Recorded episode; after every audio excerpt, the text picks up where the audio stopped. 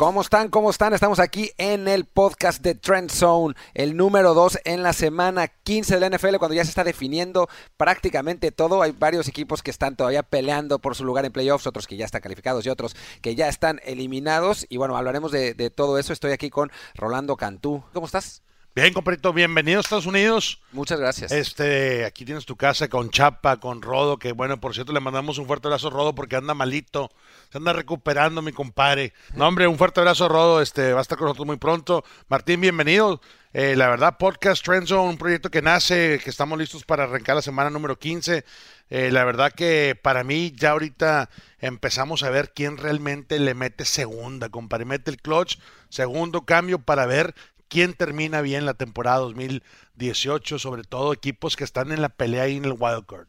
Sí, bueno, y, y dicen que es que lo mejor, eh, si, vas a, si vas a entrar en rachas, lo mejor es enracharse al final de las temporadas. Y hay equipos como los Cowboys, por ejemplo, eh, que, que están los Bears eh, después de, del, del, triunfo increíble que, que, tuvieron contra los Rams, son equipos que parecen llegar en su punto al momento más culminante de la temporada y bueno, y otro más que, que digamos, ¿qué te parece si empezamos eh, un poco con esto? Hablaremos eh, de, lo que sucedió el lunes por la noche. Otro de estos equipos que llega en su mejor momento seguramente son los Seahawks que le ganaron a los, a los Vikings en este partido de, de, de rocas, digamos, de defensivas sólidas. Y bueno, tú, Rolando, dices que todavía las defensivas pueden ganar campeonatos. Y, Así es. Y, y bueno, lo, lo, que pasó con los Seahawks y lo que pasó con los Bears esta semana parece eh, confirmarlo de cierta manera, ¿no? ¿Cómo, ¿Cómo fue tu análisis de este Seahawks Vikings? Bueno, primeramente, este Seahawks Vikings que, que prometía ser un, es una batalla realmente a ver quién se coloca para el, para el primer lugar de comodín, ¿no? Entonces, los Seahawks es un equipo que pertenece a la NFC Oeste, un equipo que, que los veo dos veces al año y, los estudio muy bien y conozco la trayectoria de Russell Wilson y esta defensiva que está comandada por Bobby Wagner. Bobby Wagner, Martín, para mí es uno de los mejores linebackers que hay en la NFL al estilo Ray Lewis. 6'3 y medio, 250 libras, fuertísimo que puede jugar entre los tackles, no se le va ni una tacleada, realmente espectacular verlo, eh, verlo este, comandar eh, esta defensiva, pero tuvo una jugada muy interesante Bobby Wagner, que fue el intento de, de gol de campo que bloqueó, Blocado. que saltó. La regla es que no puedes apoyarte de tus propios compañeros o, o del equipo rival. Y en este caso, Bobby Wagner, como que los árbitros no estaban bien enfocados en su posición, es obvio que hace contacto con sus tackles defensivos, pero oye, qué agilidad. No, no hay que menospreciar el atletismo que tiene este señor, el físico, porque salta completamente a un líder ofensivo, que está bloqueando el, el, intento, o sea, la protección, y roza el balón, y con eso es suficiente para matar las esperanzas ahí de los Vikings. Bueno, llama la atención además que los, los Seahawks sigan respondiendo defensivamente después de que bueno la famosísima Legion of Boom pues ya desapareció no ya no ya no queda nadie de, ese equipo los Earl Thomas eh, Cam Chancellor eh, todos ellos que ya no están que eran la base de, los Seahawks y aún así eh, siguen respondiendo defensivamente sigue siendo un equipo que que digo más allá de que tiene a, a Russell Wilson que gana los partidos quizás de, de una manera que, que, parece ya pasada de moda, ¿no? Con un juego terrestre muy, muy sólido, digamos, y no espectacular, eh, sí sólido. No tiene que ser espectacular. Pete Carroll entiende lo viejo, o sea, entiende el sistema viejo. Y Pete Carroll por muchos años eh, dependió de, de, Beast Mode, este, de Marshawn Lynch. Y cuando Marshawn Lynch se encendía, se emprendía, olvídate, era de miedo verlo correr porque era un corredor desgastante para el tercer cuarto tú veías a la línea pam, defensiva pam, pam. Con las manos en la cintura, compadre, jalando aire y no había quien parara ese ritmo ofensivo. Este no, importa quién corra con, con, los Seahawks. Creo yo que los Seahawks siguen siendo un equipo que primero debe de establecer el juego terrestre, que lo están empezando a hacer otra vez, y la defensiva que hemos, que hemos mencionado, encabezada por Roy Wagner, puede ser una defensiva que que puede llegar a hacer un shutdown increíble. Tú lo, tú lo has mencionado, ya no están los renombres. Cuando estaba Cam Chandler, Richard Sherman y Earl Thomas, todos ellos realmente imponían. Ahorita no imponen, pero hacen el, juego de una manera a su favor. Y, y, creo yo que ahí es donde, donde ves. Bobby Wagner tuvo 12 tacleadas, dos hits en el coreback, eh, dos para pérdida, o sea, defendió dos pases, tuvo la intercepción, bloqueó el, el intento. Todo ese tipo de cosas realmente inspira a un equipo y en estos momentos, para mí, tenle miedo en la conferencia nacional a los Seattle Seahawks, porque es un equipo que cuando se mete al baile, cuando tú le das ese pase en el mes de enero para la ronda de comodines de Wild Card, olvídate, este equipo, son los equipos que, que tú como Seattle, perdón, como Saints y este, como los Rams, no quieres voltear a ver y decir, oye, estos cuates se están metiendo en un ritmo de equipo que me puede llegar a pisar los talones, eso es lo que no quieres ver. Y los Seahawks, después de ver ese encuentro, me, demostraron que, que, están en su momento preciso para pelear ese tipo de jugadas. Eh, y bueno, me decía el, el buen Gerardo Chapa de, desde, desde la cabina que una de las razones por las que em, por las que el juego terrestre de los de los Seahawks es tan efectivo a pesar de que no tiene no tiene ningún talento ningún blue chip talent. O sea, tiene, a, Chris Carson que es un buen corredor y está ahí a Rashad Penny que es un novato que más o menos va agarrando porque todavía no está a Mike Davis que es un jugador promedio. Pero eh, como las las defensivas eh, le tienen tanto respeto a Russell Wilson no pueden comprometerse a detener el juego por, por tierra porque saben saben que Wilson a pesar de no tener grandes receptores que Wilson les puede ganar el partido el solo. Entonces eh, tienen que, abrir a las, a las alas y, ahí es donde aprovecha, aprovecha Seattle para meterse y, aprovechar esos huecos. Y lo vimos en contra de, los Vikings, ¿no? Este, Russell Wilson, si es un coreback que, lo contienes, él mismo tarde o temprano va a cometer el error. Esa es la realidad de las cosas, porque siempre ha sido su tendencia, ¿no? Él mismo este, sufre el descalabro, el error, la intercepción, la bola bateada, todo ese tipo de rollos le puede perjudicar. Pero contra los Vikings, en ese rolado que se le abrió el mar enfrente de él y corrió, este, creo que fueron alrededor de 50 yardas, dices tú, oye, Russell Wilson todavía puede ser peligroso corriendo la bola. Entonces, ahí le demuestras a las defensivas rivales que no nada más tienes un coreback que se va a quedar dentro de la bolsa de protección, entonces también está este eh, ese dual threat, ¿no? Ese, ese, ese aspecto del juego que podría ser que en cualquier momento se, lo, prenda, prenda el switch Russell Wilson y olvídate, te coma la zona media. Entonces no quieres este, eso cuando estás scouteando eh, en contra del equipo de Seattle y aparte Seattle en casa, Martín. Es un equipo que domina la afición, es un ambiente hostil, es un ambiente donde es muy difícil ir y, y pegarles, ¿no? Entonces, eh, creo yo que está en su mejor momento, obviamente su marca le, favorece y va a estar obviamente peleando ahí este, la plaza de comodines. No, bueno, prácticamente la tiene ya, ¿no? O sea, tiene eh, un juego y medio de ventaja contra, contra los propios Vikings, por eso era tan importante este partido. Con tres por jugarse, con el ritmo que lleva Seattle, eh, francamente eh, se ve complicado. ¿Qué te parece, Rolando, si pasamos al, al, siguiente partido que vamos a analizar? vamos a analizar tres partidos de lo que sucedió el, fin de semana y después hablaremos de otros cinco de lo que va a pasar el, este, esta semana que, que viene empezando. Y el otro partido es entre una la gran defensiva, una otra otra gran defensiva, pero digamos la para mí mejor defensiva de la liga en este momento, que es la de los Bears y lo demostró contra los Rams que venían los Rams que venían muy espectaculares y bueno, también el duelo que, que obviamente no directamente, pero el, el, duelo entre los dos mejores quizás defensivos de la liga, eh, Aaron Donald y Khalil, Mack, que bueno, o sea, son, son jugadores increíbles y que bueno, se vieron en el campo, ¿no? Todo el mundo empezó, me gustaron los highlights esta semana. Todo el mundo, oye, el clima en Chicago Chicago. Ese fue el factor para los Rams. No, señor. Lo que hicieron el equipo de Chicago fue ir tras la estrategia de McVay y aplastar el juego terrestre. Fueron 11 acarreos nada más por Jared Goff, perdón, por Todd, Gurley. Ah, Todd Gurley, sorry. Este, y cuando, cuando tú limitas a un elemento como Gurley, que es para mí el mejor corredor que hay en la NFL, olvídate, Khalil Mack estuvo impecable, le dio pelea a toda esa línea ofensiva de los Rams, que por cierto también es una de las mejores preparadas que hay en la NFL.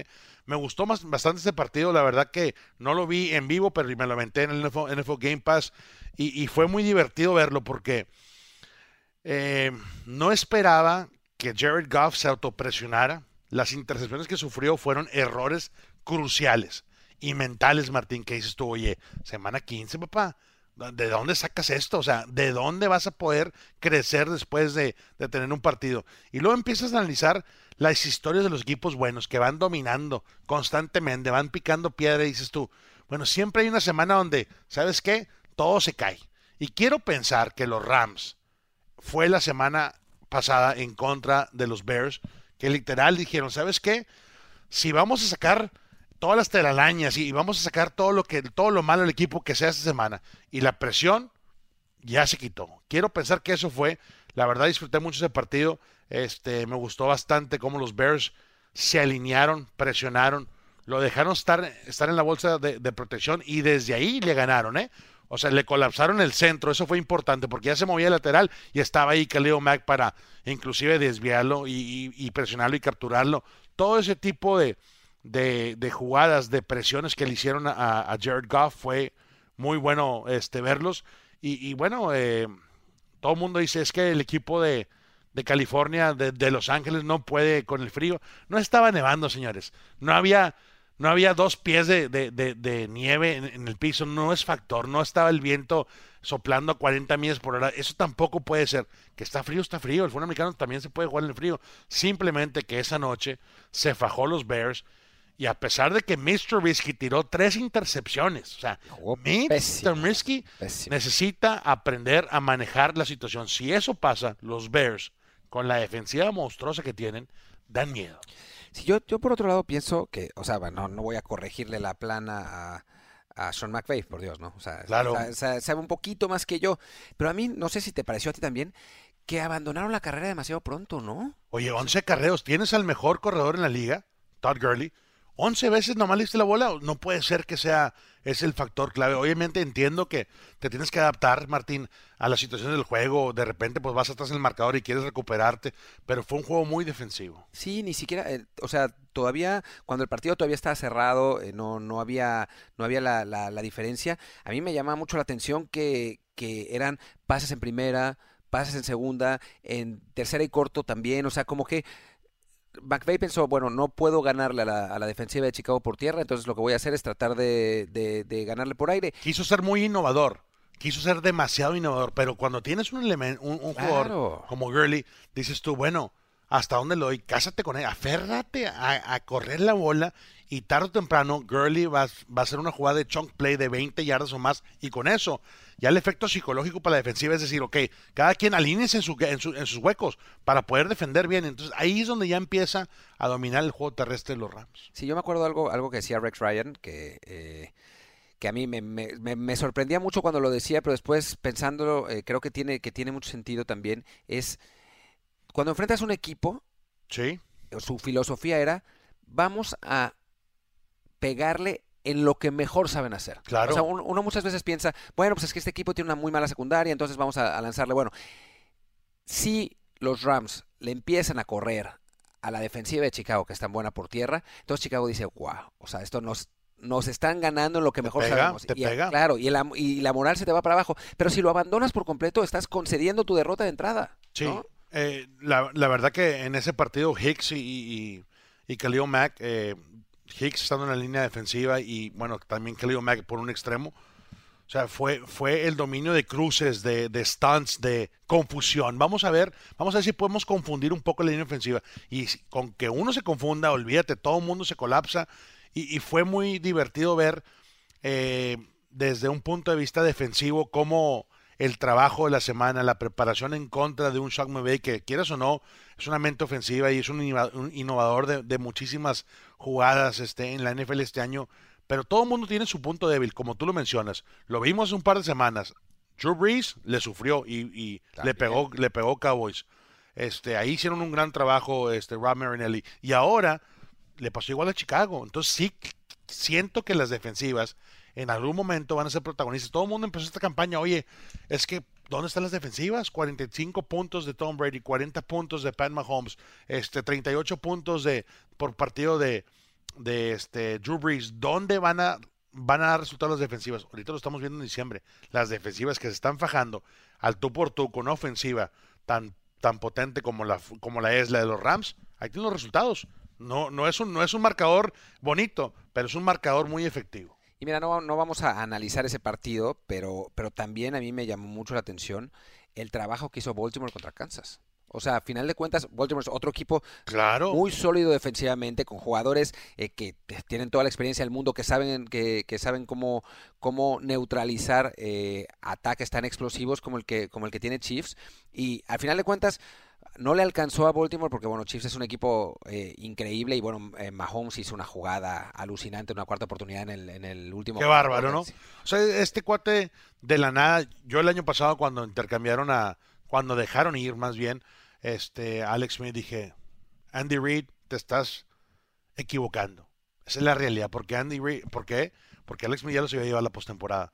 Alex Smith era un buen manejador y esta defensiva monstruosa que tenían hace dos años Chiefs era impresionante, era dominante.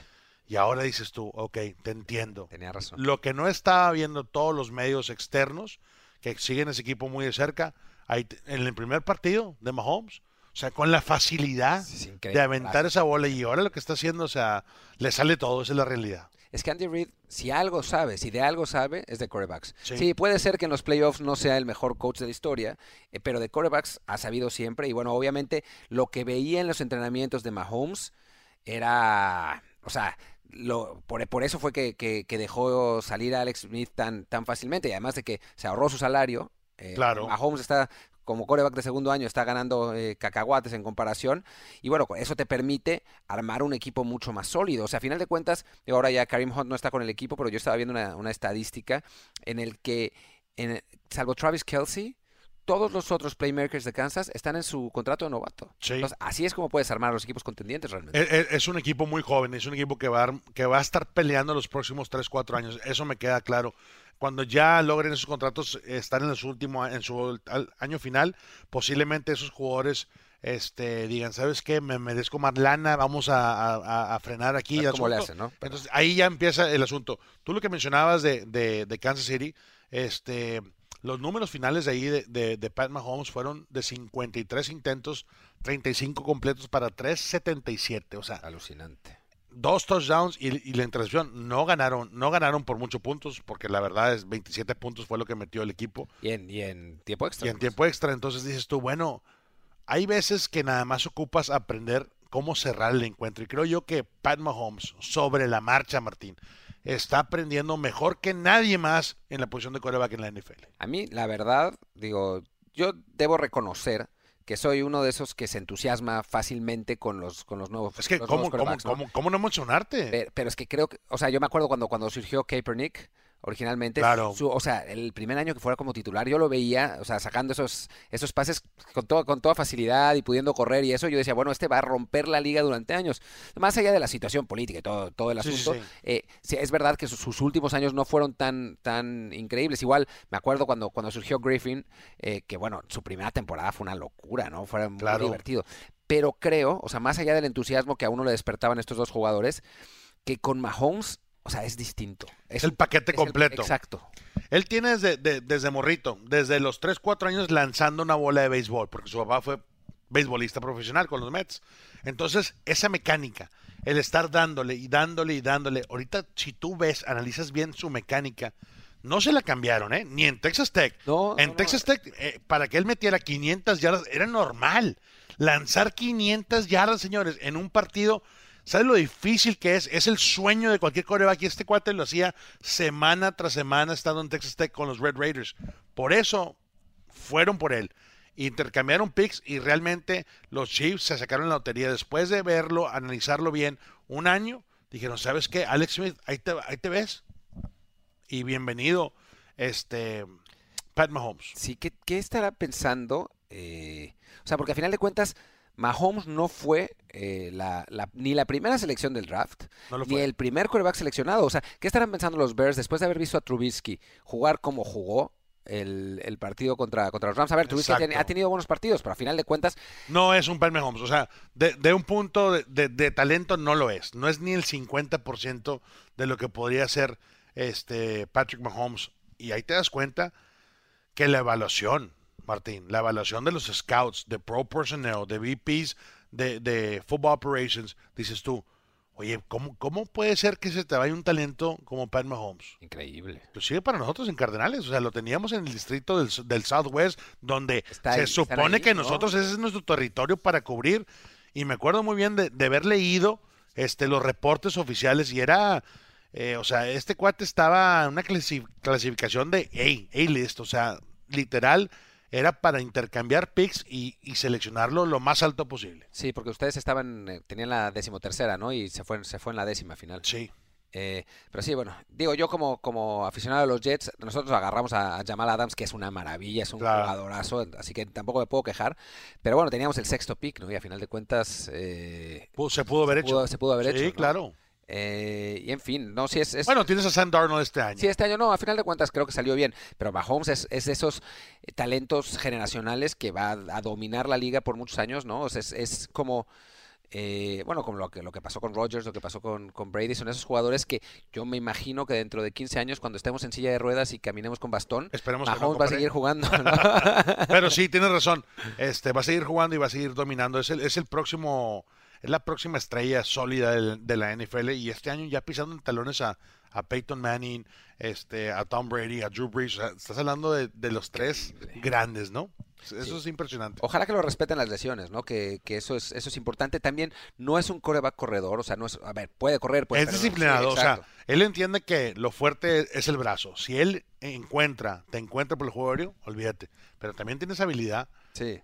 Pero a lo que me refiero es, no es un Deshaun Watson, por ejemplo. Que, claro, un Lamar Jackson. Lamar Jackson ¿no? Arrancas, o sea, no, no, salió nada, déjame arranco. Este cuate crea espacio, se rola, es paciente, entiende dónde viene la presión por detrás de él este, y, y, todos los demás ajustan a él. O sea, ya se convierte en un juego tochito, comeback, o sea, regresa la bola, eso te, te, lo coachean en, en, la prepa en Estados Unidos y, y, lo hacen bastante bien, especialmente Tyreek Hill que se ha ganado bastante yardaje este año con ese tipo de jugadas. Sí, no, y Tyreek Hill que es otro otro fenómeno eh, impresionante. Yo la verdad es que no no o sea, no me, no me esperaba, se, se veía la, la, capacidad, es un, es un jugador rapidísimo, eh, siempre lo fue, pero yo no pensé que, que, que como se veía, tuviera la, la, posibilidad de dominar como ha dominado en el, en el profesional, ¿no? Que es, que es mucho más rápido que el colegial, ¿no? Donde, donde tienes a los, a los, los corners que, que, que cubren eh, mucho, más, mucho más pegado. Tarek Hill siempre está abierto. Sí. ¿No? O sea, es esos jugadores que siempre es, que lo ve, analizas los partidos y, la, velocidad, la aceleración de, separarse de, la cobertura. A Terry Hill siempre le dan, le dan colchón de más, ¿eh? por lo regular son de 5 a 7 yardas de la línea si estás en cobertura 1 porque cuando tienes un talento tan explosivo como Terry Hill te tienes que echar para atrás, porque si te pones ahí, olvídate, te va a comer. Y, es muy probable que encarrilándose también se va a comer el safety, entonces te haces para atrás, pero el momento si tú no le tanteas bien entre esas 5 o 7 yardas, tú dices tú, bueno, esta es la jugada a mí me impresiona cuando ya hace el corte de la trayectoria a dónde va a ir. O sea, hay cinco yardas siempre, cuatro o cinco yardas de separación y cuando atrapa la bola es prácticamente imposible hasta tocarlo. O sea, olvídate el intento de taclearlo. No lo rozas, o sea, no lo puedes ni tocar. Eso es lo que lo hace muy peligroso. Esa velocidad, esa velocidad este, olímpica que tiene eh, Tyreek Hill. Sí, se te da, cuando se te dio la vuelta, ya, ya adiós. ¿no? Sí, lástima lo de Hunt porque con, o sea, esa, ese combo era, era espectacular. Mahomes, Hunt y Derek Hill. Spencer Ware es un, es un buen corredor, pero es un corredor, ¿no? O sea, no, es, un arma eh, doble, digamos, corredor y receptor. Eh, pero Hunt era, era, era, espectacular. Y hasta ahorita estamos viendo, o sea, ya los marcadores desde que se fue Hunt, ya no son marcadores de, de, de 50 puntos, de 45 puntos, o sea, el ajuste de esa ofensiva está pasando por el proceso de, ok, ya no tengo el que me representaba 35% de la ofensiva, déjame distribuir los pases, los toques, a ver a quién le doy la bola. Keos, obviamente, Keos hizo obviamente un arma letal en la posición de Tyrion, me gusta muchísimo, es de los mejores que hay. Es sabe el bloquear. ahora, ¿no? O sea, sí, claro. Eh, bueno, entre él y, Ertz, eh, Zach Ertz, en, Philly, yo los pondría al par, pero sí, realmente eh, es imponente esa, esa, esa posición. Este, y vamos a ver que, cómo, cómo le espera el resto del calendario, porque sí va a ser interesante cómo se está desarrollando este equipo. Sí, sin duda. Y bueno, vamos a, vamos a hablar, porque, si, si te parece, eh, Rolando, de el partido que se va a jugar el jueves en el Arrowhead entre los Chiefs y los Chargers, que es un partido... Me hubiera gustado decirte que, que, es, que era el partido que definiría la división, Sí. Pero no, porque los Chiefs tienen el desempate. Así que aún, aún si los Chargers ganan por, por triunfos divisionales, los Chiefs van 4-0, eh, los Chargers van 2-2. Así que, que, bueno, pues no pasaría nada. Van aún perdiendo los Chiefs, todavía mantendrían el, el, primer lugar de la división, pero emocionalmente para los Chargers, ganar este partido sería bien importante, ¿no? Yo creo que sería todo. Sería la temporada 2018. Desde ahí empiezan ellos a meterse al ruedo. Y, te voy a compartir números de, las últimas dos, de las últimas cuatro veces en Arrowhead. Philip Rivers le ha ido malísimo. Este, ha tirado un total de seis intercepciones en cuatro partidos jugando en Arrowhead. No es su mejor escenario. Pero este Philip Rivers, el de este año, yo lo vi con mis cardenales. Fuimos a, Los Ángeles a enfrentarlos, Martín. Y este, y en un punto, Philip Rivers estaba de 29, 28 completos. en, para la gente que, que, dice, bueno, son números normales. No, señor, es prácticamente algo imposible, de hacer. Y, y, viendo a Philip Rivers, su lenguaje corporal, los últimos partidos y lo que ha podido hacer, está súper enfocado. Eso, eso es lo que lo hace un Philip Rivers diferente este año. Es obvio que que Melvin Gordon no está ahí, su corredor estelar, este, y también ha sufrido los demás corredores, y creo que esta semana trajeron a otros para un trial, pero... Es que hay que le está lesionado también. Sí. O sea, ya no les quedan. Pero ahorita, ahorita, si Philip Rivers solo ocupa esa chispa, si él prende, logra prender esa chispa entre Antonio Gates y este eh, Allen, creo yo que todavía hay elementos suficientes para competir ya le toca, estadísticamente ya le toca ganar uno en Arrowhead. Esa es la realidad. O sea, no te puedes ir cinco, cinco visitas y no ganar una, ¿no? Entonces, este partido va a ser muy interesante. Para mí, el más interesante de la semana es en Thursday Night Football. Esto, obviamente, los Chiefs en casa siempre son muy fuertes.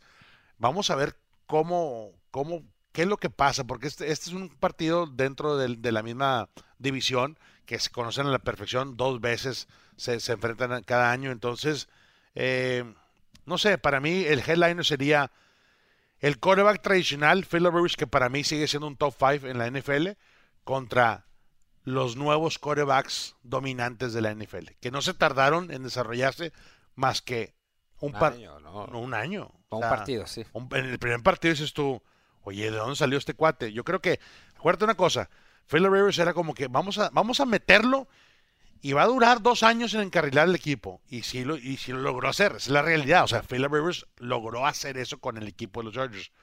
Pero para Mahomes en un año ya está ahí. Sí, ya está ahí. Y bueno, también están. Bueno, vamos a preguntar eh, qué te parece a los. A los iba a decir radio escuchas, pero podcast, podcast escuchas que, que están ahí, están ahí con nosotros. Sabemos que eh, ni, los Chargers ni los Chiefs van a tener a, los, a sus corredores titulares, digamos, a los corredores que se esperaba que fueran los que eh, llevaran al equipo. Karim Hunt ya no va a volver, eh, pero Melvin Gordon tendría que volver, eh, si no esta semana, la próxima. De acuerdo a cómo son las dos ofensivas de los equipos, ¿a quién creen que, les que le afectará más perder a ese corredor titular? ¿no? por un lado, jugar a Spencer Ware, que no es, que no es el, el tipo de corredor ni mucho menos que Karim Hunt. Eh, por otro lado, sin Eckler seguramente será Justin Jackson, que es, a mí me, gustó mucho verlo eh, cuando hace dos semanas, eh, porque es un jugador explosivo, es un corredor más pequeño de, digamos, de físico, pero que, es, elusivo, que se puede escapar, pero obviamente no es Melvin Gordon. Claro, ni Eckler, o sea, tienes, tienes, toda la razón, y si, y si lo ves así, en ese escenario que me acabas de plantar, yo creo que le favorece totalmente el equipo en casa de los Chiefs. Esa es la realidad. Los Chiefs deben de, dominar, deben identificar las debilidades del equipo de los Chargers, a pesar de que los Chargers este, vienen jugando bastante bien, un récord eh, que, que, es el mejor récord de, la AFC estando en la posición de, de comodines. Es la, realidad. Es, el segundo mejor récord de la AFC. O sea, tienen la mala suerte de estar en la, en la, división, de, los Chiefs. Pero si tú logras como los Chiefs como los Chargers, perdón, pegarle a los Chiefs en su propia casa, en Arrowhead, que es un ambiente que va a estar frío, que todos esos tipos de factores ya están ahí y los conocen a la perfección, solo ocupas ese partido, ese milagro que pase para poder decir, ok, de aquí para el Real, vamos a darle una tunda a todos. Y creo yo que este año, Philip Rivers, Philip Rivers tiene dos años jugando partidos no en un estadio de casa, esa es la realidad, o sea, están en, un estadio interino. Eh, ha sido una situación muy difícil. la mudanza de, San Diego. Él todavía vive en, las afueras de San Diego. O sea, todavía maneja todos los días a Los Ángeles a entrenar, a estar en el training facility, a practicar con el equipo. O sea, son varios factores. Creo yo que le han metido mucho más esfuerzo. Y Philip Rivers, a la edad que está, eh, y como está pasando la situación con los Chargers, creo yo que es hora de mostrarlo. Y él sabe, seis INT, seis intercepciones en los últimos cuatro encuentros jugando en Arrowhead. Eso no puede pasar. Y él sabe que tiene que tirar mejor ese día.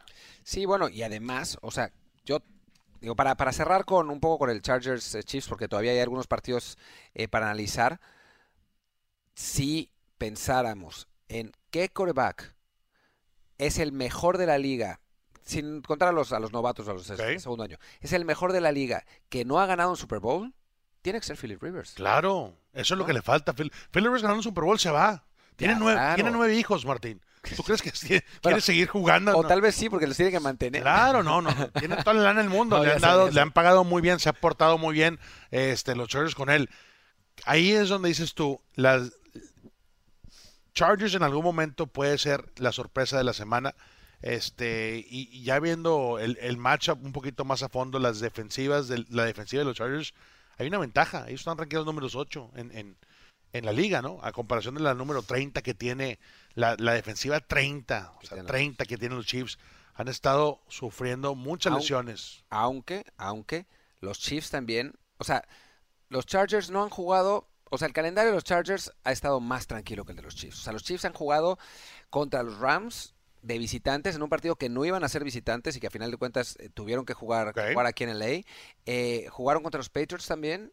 O sea, han jugado contra equipos que producen mucho ofensivamente. O sea, los Chargers, al único equipo que le han ganado, que se puede decir que es un equipo aspirante a playoffs, o sea, que es, que es, que es fuerte, es a, es a los Steelers. Y estos Steelers... ah, o Sí, ven, en, un, en un en un partido además que... Buen punto, ¿eh? Pero acuérdate una cosa, o sea, 10 victorias en la NFL no, son, no, no son, claro. no son fáciles, ¿eh? Eh, y este año eh, lo han podido lograr. A lo que voy es que la, def- la defensa de, de- de Kansas, si bien no es buena, estamos Sí. está, está claro, creo que ha, te- ha sufrido también estadísticamente jugando por jugar contra ofensivas muy explosivas. Y Pero la 30, Martín, Sí, la sé. 30, o sea, dices tú, vamos a correr la bola contra la 30, papá, alíñate.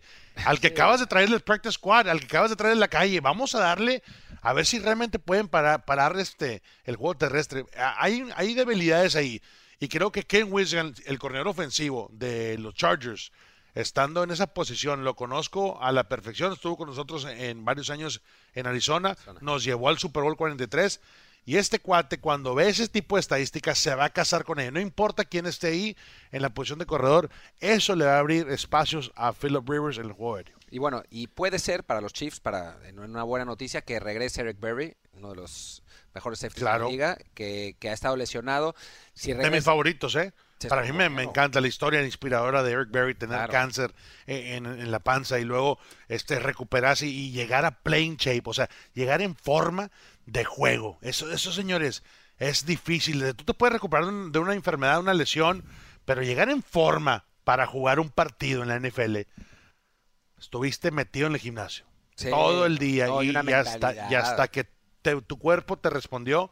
Entonces, este, ese puede ser un buen punto, por favor, Martín, que acabas de mencionar, el regreso de Berry. Si es el primer, va a ser el primer partido, obviamente va a estar eh, desencanchado, como se dice, pero es un jugador de élite que, que sin duda va a mejorar la defensa de los Chiefs. Más que para ahora, que el- obviamente el partido contra Chargers es importante, pero es mucho, mucho más importante los playoffs. Y si llega en ritmo a playoffs, me parece que va a marcar una diferencia importante en lo que haga eh, Kansas City en- en Totalmente. el resto de la temporada. Totalmente de acuerdo. Bueno, pues pasemos al, pasemos al siguiente partido que vamos a analizar, que es el Patriots contra Steelers. Llegan los dos en circunstancias eh, muy particulares, con derrotas rarísimas, la verdad. Eh, parecía que los dos iban a ganar, pero en el caso de los Steelers se, se cayó su pateador, literalmente se resbaló en, en- en la, en la grama del estadio de, de béisbol de Oakland. Que por cierto, todo el mundo ya dice que está peor que el Azteca, ¿no? Digo, sin, sin raspar muebles, Sí, ¿no? Yo ¿no? yo no sé si es peor, es como, como morirse ahogado o quemado, ¿no? O sea, cualquiera de las dos opciones es están- difícil, es difícil Sí. para un pateador este, hacer el, el, el plant foot en, en ese tipo de, de arena. No, no es arena porque es como una tierra muy finita, ¿no? Entonces, este, tiene mucha razón. Y así perdieron los Steelers y recuerda cómo perdieron los Patriots con esa... con- no, no, no le han puesto apodo a la jugada, ¿verdad? El milagro en Miami, creo que escuché en por ahí. Miracle en Miami, algo así. Estuvo espectacular, ¿eh? Espectacular. La verdad que este cuando tú ves tanta, tanto movimiento, tanto picheo, eh, para mí tener esa jugada en el playbook y si la entrenas. La realidad es que sí la entrenas, Martín. Pero se convierte en un, Es como Tochito, en ¿no? un, en un vamos a ver si pasa algo. Esa es la realidad. Todos los pases laterales para empezar, el de Kenny Stills, estuvo a la perfección. O sea, dije, conectaron el primero, el segundo. Cuando Ted Larson, el guardia, que por cierto es, es muy buena onda, Ted Larson, me, me dio mucho gusto. Es un tipo muy serio y lo vi sonriendo en la zona de touchdown. Bloqueó al final y ya nada más estaba Gronk. ¿Qué hace Gronk? ¿Qué hace Gronk de safety? O sea, ¿no tienes a alguien más ágil que Gronk? Ya- Entiendo que lo pusiste porque tú pensaste que te ibas a echar para atrás y, y siendo un hombre alto, corpulento y con las manos muy, muy certeras, ibas a poder defender, inclusive interceptar o batear la bola. Pero Gronk le cortan el ángulo y Gronk no se pudo recuperar. Lo agarraron, agarraron mal parado y fue un espectáculo allá con Drake al final de ese partido. Sí, que de hecho, dos cosas que, que son interesantes. Hay un momento en el que parece que Kenyan Drake va, va a dar el lateral también. Y de repente voltea a la zona de anotación se da cuenta que no hay ¿Que no hay nadie. nadie? Que estaba Gronk. Claro, y se, y se va. Eso por un lado. Y en segundo, es rarísimo ver a Belichick cometer un error así. Sí, O sea, Miami tenía la pelota en la yarda 31. ok. Pensar que van a tirar un Hail Mary de 75 yardas. O sea, Como que no. estaba- va. era raro, ¿no? Oye, O pero sea, ¿no, se, ¿no se te hace que este equipo de, de, de los Pats estando en, en Miami están como que embrujados, ¿no?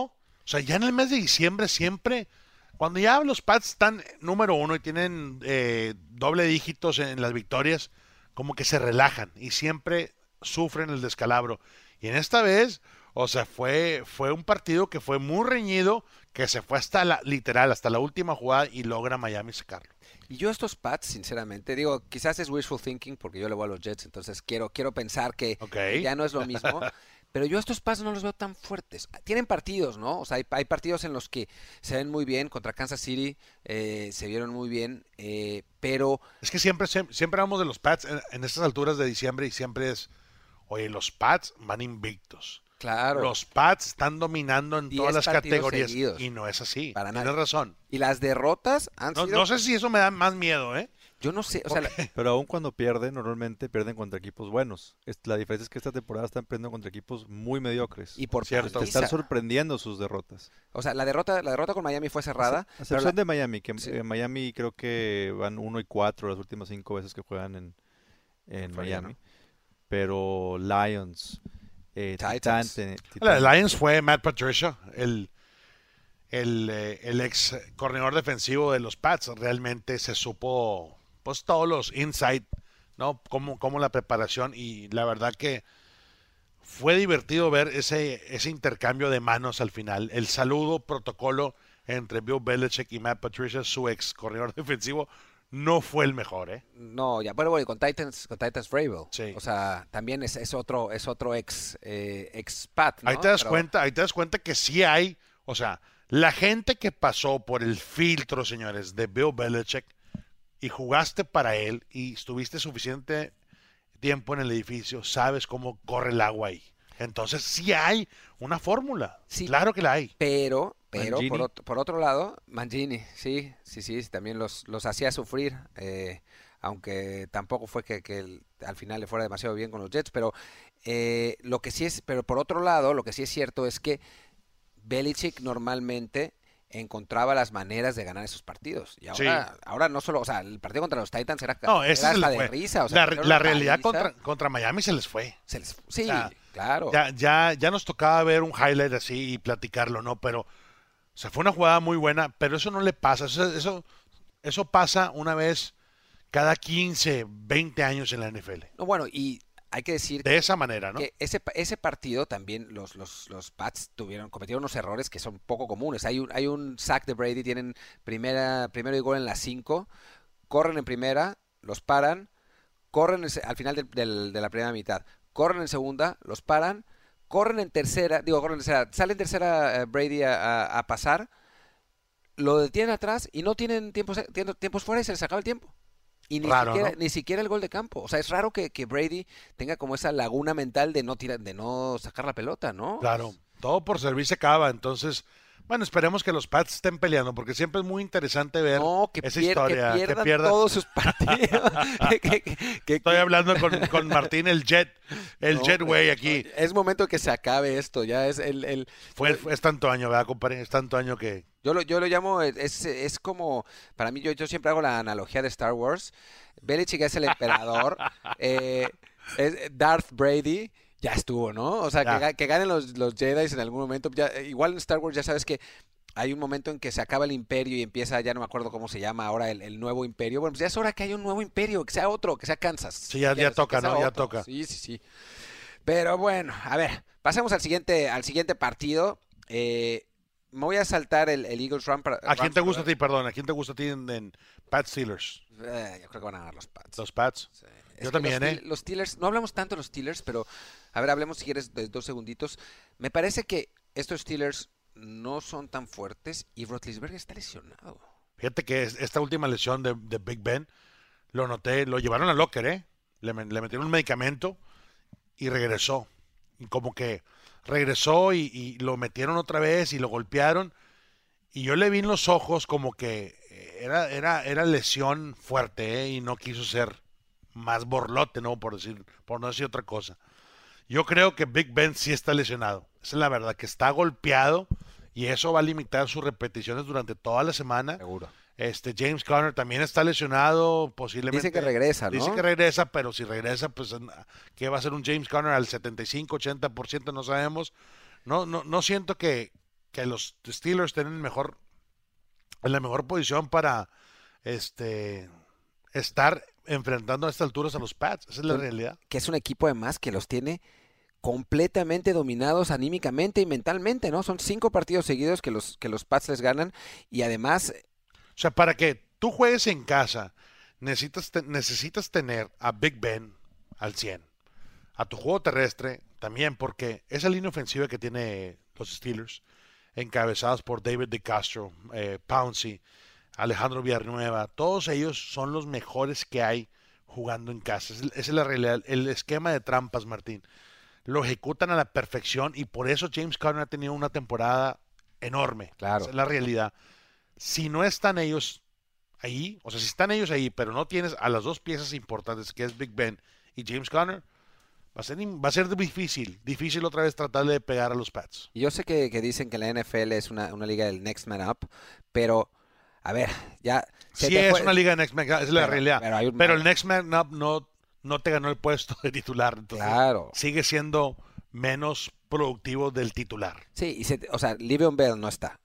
Consigues tener un jugador no al mismo nivel, pero muy cerca como James Conner, que tengas la suerte de que el siguiente va a ser lo mismo es difícil. O sea, Bastante, sí. No, no, estoy contigo totalmente. Y esa marca de Pittsburgh 7-5 y 1, obviamente sufriendo descalabros, Oakland no debió haber perdido en contra de Oakland. No, no, no. Es, es, es una derrota muy dolorosa porque pierden este partido contra los Patriots, que es Que posible. Dios ya empieza, empieza a ordenar este los regalos online, o sea, esa es la realidad, hay que invitar a toda la familia para que se junte porque Sí va a estar rica la cena de Navidad. así es. Es la verdad en la NFL los jugadores que ya sabes, por ejemplo, hay equipos que no, no ganan, no están ni contemplados más que cerrar el calendario con- de compromiso en la semana 17. Como nosotros comprenderemos, Sí, ¿no? como nosotros comprenderemos, ya estás pensando en la Navidad. Esa es la realidad. Ya le dice a tu esposa, oye, a ver, ¿qué vamos a a tener para, para la cena? ¿A quién vas a invitar? Vas a hacer pachanga. Esa es la realidad de las cosas. Cuando estás enfocado en los playoffs, olvídate que ni te besite la tía, ni tu carnal, ni nadie. No quieres saber de nada. Quieres estar enfocado en el juego. Pero bueno, son, son cosas que pasan y que también tienen que, que disfrutar los jugadores. ¿no? Sin duda. Bueno, a ver, ¿qué te parece si vamos con Colts contra Cowboys? Dos de los equipos que vienen mejor, eh, con totalmente, con enfoques totalmente distintos, digamos. Eh, digo, ahora los Cowboys han sido más, eh, más explosivos ofensivamente desde que eh, hicieron el trade por Amari Cooper, pero ciertamente, digo, tú eh, me corregirás si, si me equivoco, pero ciertamente la fortaleza defensiva de los Cowboys realmente está en, en la defensiva, ¿no? O sea, Claro. ese, ese es- ese es el, la parte, lo que, lo que define los partidos para los Cowboys, mientras que los Colts tienen a de la nada además, porque no na- nadie se esperaba algo así, tienen la mejor línea ofensiva de la liga, una línea Sí. que, que durante años y años y años Andrew Locke se llevó unas madrizas imposibles Sí. porque no porque no le no le reclutaban eh, linieros ofensivos y de pronto pasaron de, de, de la nada a tener la mejor línea ofensiva de la liga. Locke ha tenido una gran temporada y eso que, que- que viene regresando a la lesión, cuando logra combinarse con, con T.Y. Hilton y después el regreso que también de la nada de Eric Ebron, que ¿de dónde salió eso? Ese ala cerrada O me, sea- me- me ha impactado bastante, la verdad que muy dominante, al estilo, no sé, como que un basquetbolista, como que un centro de básquetbol, siempre cuando hace el post-up y pide la bola arriba, o sea, son manos certeras. Andrew Luck, todo empieza con, con Fra- Frank Wright, el head coach. Frank Wright fue, obviamente, coreback por muchos años en la NFL y él entiende la importancia de tener a un talento como lo es Andrew Luck. Y la línea ofensiva que tienen este año ha mejorado muchísimo. Para mí, los Cowboys yendo a, a Indy tienen que jugar una, al estilo eh, en contra de, de- de los Saints. Esa es la realidad, porque esta ofensiva de, de los Colts en casa es muy fuerte. Y tienes que otra vez atacar a Andrew Luck, forzar que él cometa los errores. No tiene mucho talento. Hilton, obviamente es un número uno. Abram también en la zona media, pero tu cuadro de linebackers, eh, Wilson, Smith y Van Der Esch Es que tienen que estar Es una locura también. em- impresionantes. Tienen que jugar a la perfección. Me gusta muchísimo. Sí, me gustan, me gustan los Cowboys ya en esta recta final. Esa es la realidad. Los hemos visto en contra de Redskins. Eh, Obviamente le pegaron a los, a los este, Saints. También le ganaron a los Eagles en casa. Entonces, todo eso ha impulsado a este equipo a tener mucha confianza. Entiendo que esa, química entre Amari Cooper y Dak, Prescott está funcionando. Esa es la realidad de las cosas. Y están rankeados su, defensiva número 4. Top 5. Top 5 top es, es decir, que te vas, a, te vas a rifar, te vas a fajar en la línea, vas a cometer eh, en tercera oportunidad. Tienes que hacer el shutdown para darle la oportunidad a Dak Prescott, especialmente en el camino. Que Dak Prescott es, a final de cuentas, una, una, una interrogación, ¿no? Es un, es un quarterback que eh, ciertamente ha, encontrado las maneras de, de ganar los partidos con Amari Cooper. Además, el equipo se ha vuelto menos unidimensional porque antes sabías que si detenías a Zeke Elliott tenías una gran oportunidad de ganarle, de ganar los Cowboys y les, les ponían eh, 8 en la, en la caja para, para hacerlo y le estaban ganando así. Ahora con Amari Cooper ya respetan el, el juego aéreo, pero todavía ves a, a- a Dak Prescott cometiendo algunos errores increíbles eh, contra los contra los Eagles. Hubo un par de intercepciones que mm, la verdad no, no entendías qué es, qué es lo que trató de hacer. Claro. Y después eh, la línea de, de Dallas no es no es eh, no es como la que era, o sea, no es no es esa línea que, que tenían hace dos años y está lesionado Zach Martin. Así que Zach Martin, si no está Zach Martin en lineup esta semana, va- va- van a sufrir bastante, especialmente en el juego este terrestre. Me gusta Zeke, Zeke está jugando mejor. Eh, él, él tiene que tener también sus acarreos necesarios para poder dominar de los de los más. Yo creo que Zeke para mí sería el, el- el número dos en la NFL después de Gurley. después de Gurley. Esa es la Saquon, realidad. Todavía no. Saquon Barkley es talento, pero está en un equipo que están la línea ofensiva de los gigantes están aprendiendo na- a sacar el conteo, es la realidad, o sea, no todavía no empiezan a engranar a pesar de que tienen como talentos como Nate Solder y Will, Will Hernández que fue drafteado este año de, de la Universidad de, de Texas El Paso, que es muy buen elemento, pero todavía no hay esa química entre ellos. Esa unidad tiene que estar muy fuerte. Algún día lo tendrá. Pero eso te habla también de- del, del talento de Saquon, ¿no? Que, que es un jugador que, que te cambia partidos a pesar de que está corriendo por su vida todo el tiempo, ¿no? Sí. Sí, en una jugada, te- una jugada rota te, te convierte un primero y diez, te anota, es muy peligroso. Yo creo que los gigantes, teniendo a él y a, obviamente a, a este Beckham, Beckham Jr., Jr.. este, no quiero decirlo, pero yo creo que Y Eli, o- y quarterback. Manning, ya está en la recta final de su carrera. Pero están ganando partidos y a ver si eso no... no... ¿Le pegaron a Redskins? Le, a- le pegaron, a- además le pasaron una madriza, pero terrorífica a los Redskins. Pero no, yo lo que, lo, o sea, ahora a ver si no sigue, si no sigue Eli, todavía un par de años más y ahí condenando a los Giants a estar ahí en, en la medianía eterna. Yo creo que, no, no sé su contrato, pero seguramente después de, del cambio de coach eh, el año pasado cuando sentaron a Eli Manning, dices tú, bueno, ¿qué está pasando aquí? hay problemas en el edificio, hay problemas en, en las instalaciones ahí con, con la gerencia de, de, de, los Giants. Y todo eso son piezas que se están moviendo y que se van a seguir moviendo durante la temporada baja. Bueno, no sé por qué nos fuimos a los Giants, volvamos a, a los Cowboys. Eh, bueno, a, a, los Cowboys y a los, eh, y a los Colts, ¿qué te parece? ¿Quién crees que...? Bueno, a ver, vamos, vamos primero a hacer una pregunta que nos están escuchando. Okay. ¿Ustedes creen que los Cowboys son de verdad? O sea, yo, yo creo que sí. Yo creo que los Cowboys, eh, lo que he visto de Amari Cooper, Dak Prescott, esa combinación me gusta bastante. Me gusta que finalmente ya vemos eh, la intención de lanzarle a Mari Cooper al principio cuando llegó. Oye, no sabe las jugadas, no sabe las trayectorias, pero ahora sí. Y vemos que cuando Dak ocupa este, un primer 10 largo, ocupa eh, cruzar el medio campo, se va, se casa con Amari Cooper. Me gusta bastante que esa ofensiva está engranando. Y son tres elementos: es Cooper, es Dak y es este Zeke Elliott. Eso me gusta, ese triángulo me gusta bastante. Para mí, la defensiva que se, se armó en Dallas es la defensiva que puede llegar a dar miedo, una defensiva que en persecución, sobre todo sobre la de banda a banda, están jugando bastante bien. Van Der Esch, gran talento. Yo al principio, cu cuando draftearon a, a Van Der Esch, dije, oye, es obvio que Des Bryant no está, ¿por qué no vas por un talento número uno en la posición de receptor? Pero ya vi por qué este Van Der Esch es, es el, el Will linebacker que está jugando bastante bien en la posición de, de, de Will. Bueno, Jelo Smith, ¿no? Que, o sea, fue... fue Hace unos años también, o sea... Un, pero un riesgo además, ¿no? Porque que, como, como llegaba eh, con la lesión y el año pasado que no jugó tan bien y le han, le han tenido sí. paciencia, a, lo, lo, han dejado recuperarse física y mentalmente y ha tenido una gran, una gran temporada, ¿no? Les ha respondido como, pues como esperaban que les respondiera finalmente. Este partido es en Dallas. Es en Dallas. Es en Dallas, entonces le favorece otra vez el, el, el, la, la, localía. Eh, Colts, muy buen, muy buen... Eh, muy buen equipo, pero creo yo que Dallas viene ganando tres al hilo en casa. Eso le va a impulsar a cerrar en contra de los Colts. Va a ser un buen, buen matchup, la verdad que este Andrew Luck es de Texas, él tiene muchísima familia también que va a ir a ese partido, así es que se pone bien. Siempre cuando regresas a tu, a tu home state, a tu estado, eh, como que le eches un poquito de más, ¿no? Durante la semana te preparas mucho mejor. Este, los Colts, me gustan bajo la nueva dirección de Frank Wright. Pero crees que van a ganar los Cowboys? Voy Cowboys. Sí, yo, yo solo en honor a, al gran Lord Landeros, que espero que nos esté escuchando ahora, creo que van a ganar los Colts, sí. Eh, para, para, seguir. Rodolfo lleva toda la temporada, ¿no? Este, yendo en contra de, de sus Cowboys para poder este, dar la contra y sobre todo no, no salarlos. ¿no? Es su cábala, ¿no? Eso, Su es, cábala. eso es lo que dice.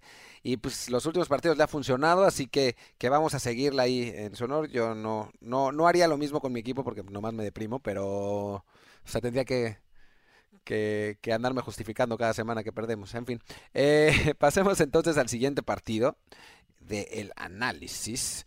Ya se nos están acabando, ya se nos está acabando el tiempo, pero nos quedan dos buenos eh, platillos en, esta, en este banquete de hoy y vayamos con Eagles contra Rams, la última oportunidad de los Eagles contra unos Rams que eh, pues hay que ver si, si se pueden, o sea, si van a recuperarse de la, de la zarandeada que les puso, que les puso Chicago. Hay otra, tienes que. Los buenos equipos en la NFL no pierden dos partidos consecutivos, back to back. Eh, Sean McVay tiene eso muy presente, estando en el Coliseo, terrenos donde ellos dominan completamente.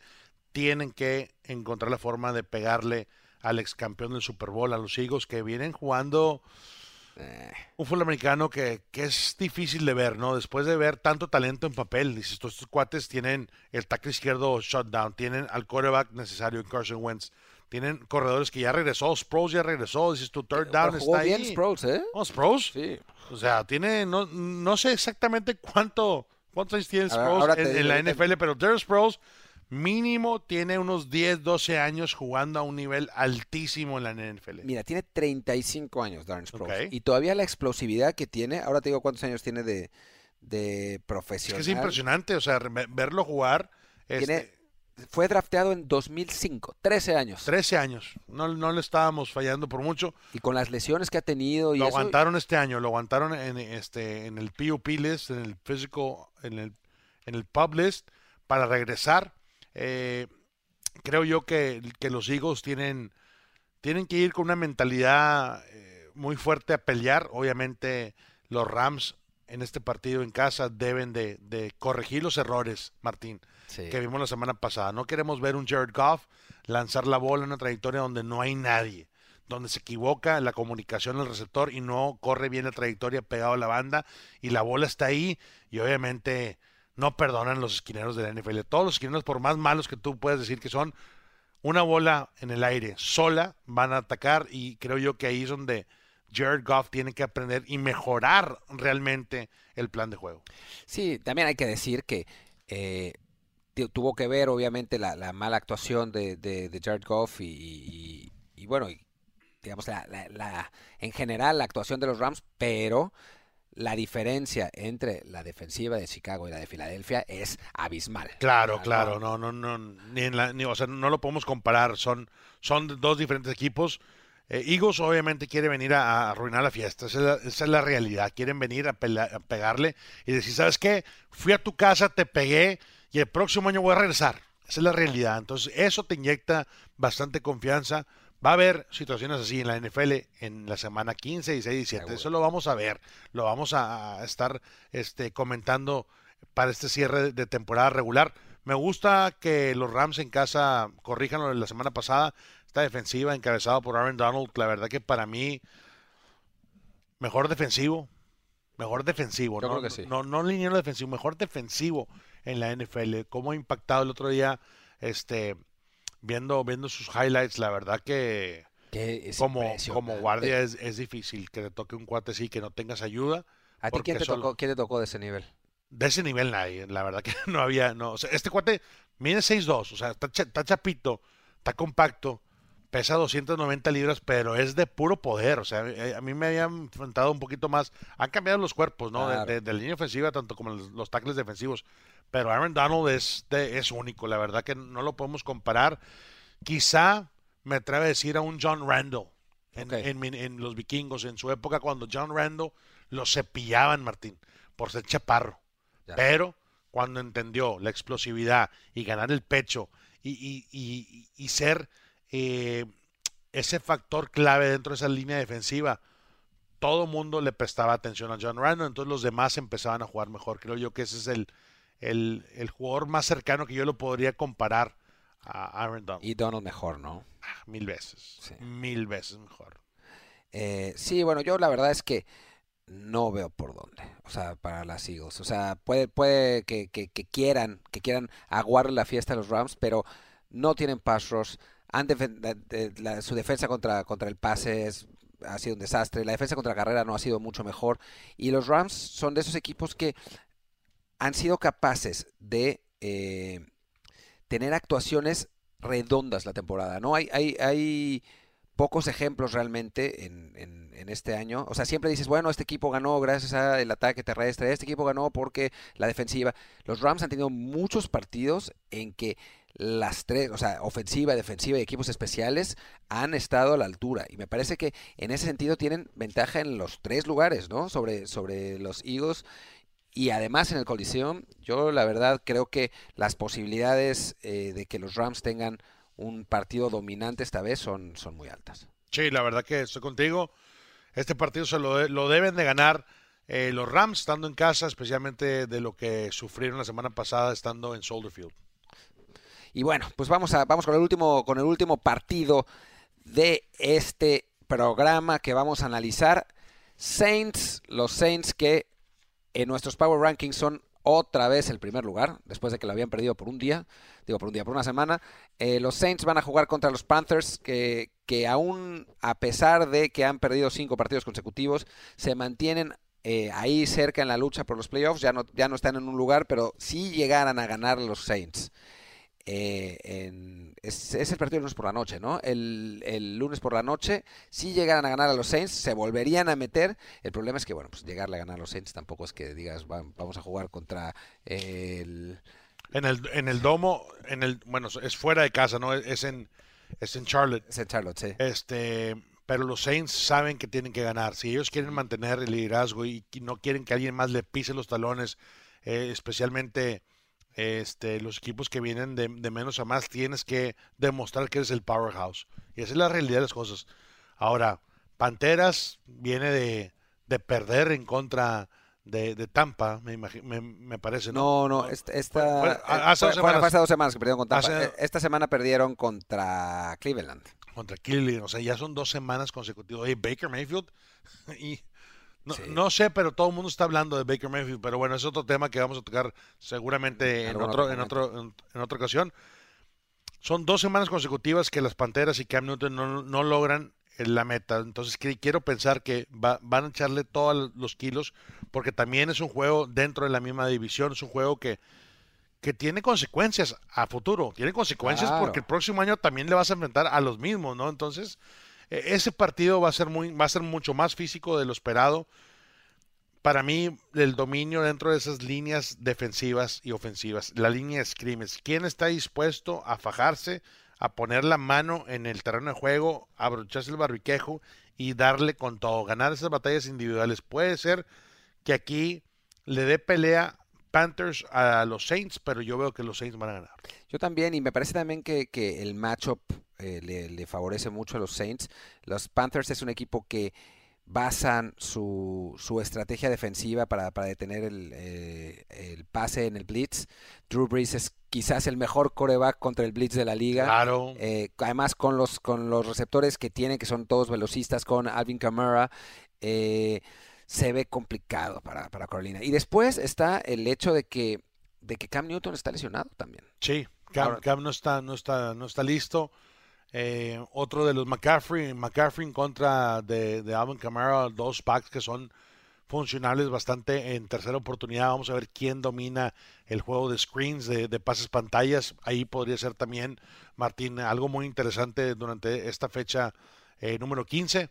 Me gusta que, que los Saints, controlando su propio destino, controlando el futuro, a dónde quieren llegar, eh, puede ser un año muy especial para ellos, siempre y cuando sigan, sigan produciendo puntos.